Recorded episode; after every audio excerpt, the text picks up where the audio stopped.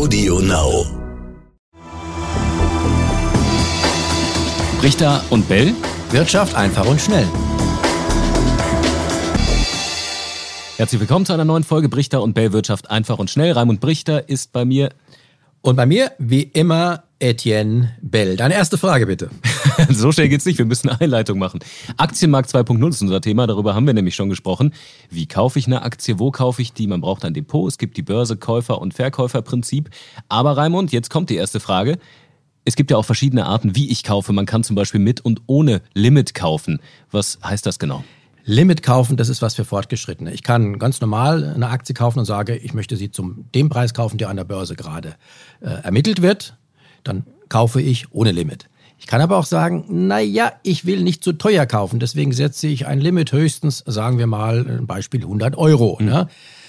Wenn an dem Tag äh, die Aktie nicht zu 100 Euro gehandelt wird, sondern nur zu 105 oder 108 oder 102, komme ich nicht zum Zuge. Das ist der Nachteil. Dafür der Vorteil, ich kaufe nicht zu teuer ein. Das gleiche gilt natürlich für den Verkauf. Da kann ich ebenfalls Limits eingeben, äh, was ich zumindest für eine Aktie haben will. Der Nachteil, wenn ich kein Limit eingebe, ist, dass ich eventuell zu viel bezahle. Eine Aktie genau. kostet 100 Euro oder 105 Euro und dann kaufe ich die ohne Limit, dann zahle ich vielleicht 106. Ja, äh, normalerweise bei großen Aktien, bei breiten Werten, die im DAX zum Beispiel notiert sind, ne, passiert sowas nicht weil da schwanken die Kurse nicht so stark. Aber bei ganz kleinen Aktien, wenn ich so eine Spezialität kaufe, wo auch wenig Leute Interesse haben, da kann es schon sein, dass ich mit einer Order selbst den Kurs beeinflusse und ihn dann nach oben ziehe, wenn ich nicht limitiere. Also vielleicht die Maßgabe, bei großen Aktien kann man sich Limits in der Regel sparen, aber bei ganz kleinen, engen Werten, die man als Neuling meiner Meinung nach sowieso nicht kaufen sollte, da sollte man auf jeden Fall Limits setzen. Jetzt kann man nicht nur mit einem steigenden Aktienkurs Gewinne machen, sondern auch die Dividende, die einem quasi zusätzliches Geld einbringen kann. Was ist das, die Dividende? Die Dividende ist der Anteil am Gewinn, den die Aktiengesellschaft an uns Aktionäre dann ausschüttet. Also Beispiel, 100 Euro sind Gewinn.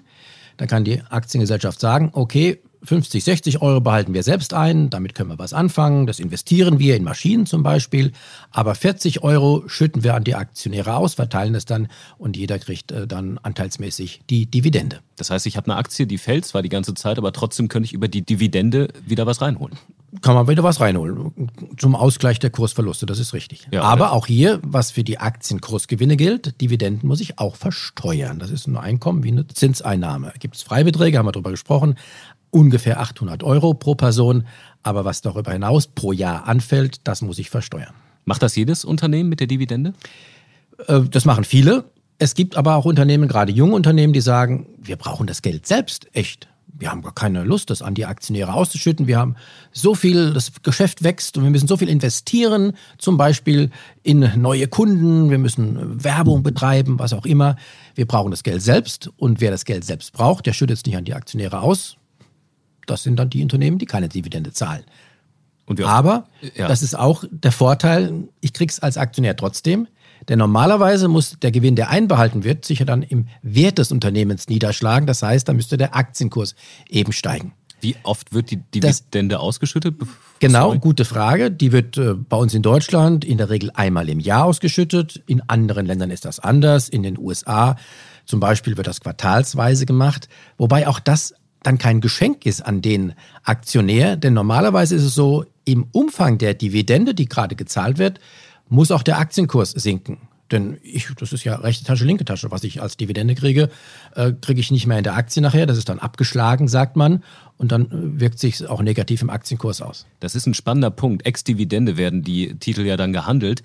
Ähm, kann das man ist wieder Fachbegriff. Ex-Dividende. Ja, Ex, Ex heißt außerhalb der Dividende, ne? Die ist weg. Da könnte man ja jetzt eigentlich sagen, dann kaufe ich mir an dem Tag, wo die Aktie viel günstiger ist, ganz viele davon, weil dann zahle ich weniger. Geht diese Rechnung auf? Wenn das so mehrere denken, dann steigt die Aktie an diesem Tag. Und dann, dann geht diese Rechnung nicht auf, dann hat sich sie wieder ausgeglichen. Ja. Also die Aktie kann natürlich an diesem Tag, an dem die Dividende gezahlt wird, äh, nach wie vor weiter schwanken. Und manchmal ist es so, dass der Kurs dann trotz Dividendenzahlung steigt, dann sind andere Faktoren, die dann eben dafür sorgen, dass die Aktie steigt.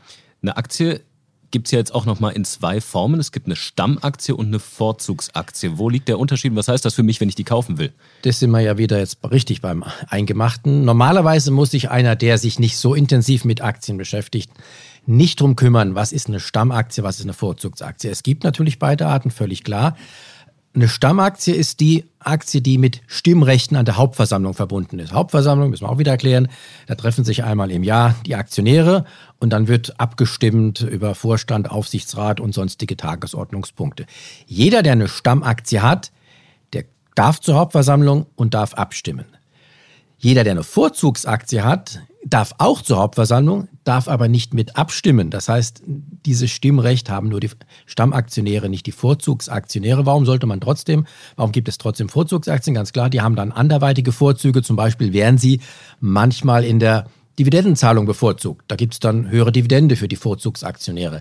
Generell ist es aber so, das Stimmrecht hat auch einen Wert und deswegen notieren Stammaktien in der Regel höher, also sind teurer als Vorzugsaktien des gleichen Unternehmens. Ähm, die Stammaktien sind auch normalerweise das Übliche und die Vorzugsaktien sind eher die Ausnahme. Auch hier gibt es aber Ausnahmen. VW zum Beispiel ist die Vorzugsaktie im deutschen Aktienindex DAX und nicht die Stammaktie. So, und jetzt haben wir noch ganz viele Fragen offen, die wir auch beim nächsten Mal nochmal klären können. Nämlich das Stichwort Fonds, das Stichwort Index, DAX, oder sollen wir es jetzt War ich jetzt wieder zu lange? Nein, ich denke, wir machen das beim nächsten Mal. Machen wir das beim Na nächsten Mal. klar, also. Gut, dann haben wir noch was, zu wo, viel auf einmal. wo wir uns drauf freuen können. So, Entschuldigung, dass ich so ausführlich eben war, aber manchmal muss es eben sein. Ja, ist doch gut. Raimund, schönen okay. Dank. Äh, Fragen wie immer, Kritik gerne an äh, Brichter und Bell at ntv.de. Und dann freuen wir uns aufs nächste Mal. Was hat der Brichter da wieder gelabert? Unglaublich. Unglaublich. Brichter und Bell. Wirtschaft einfach und schnell.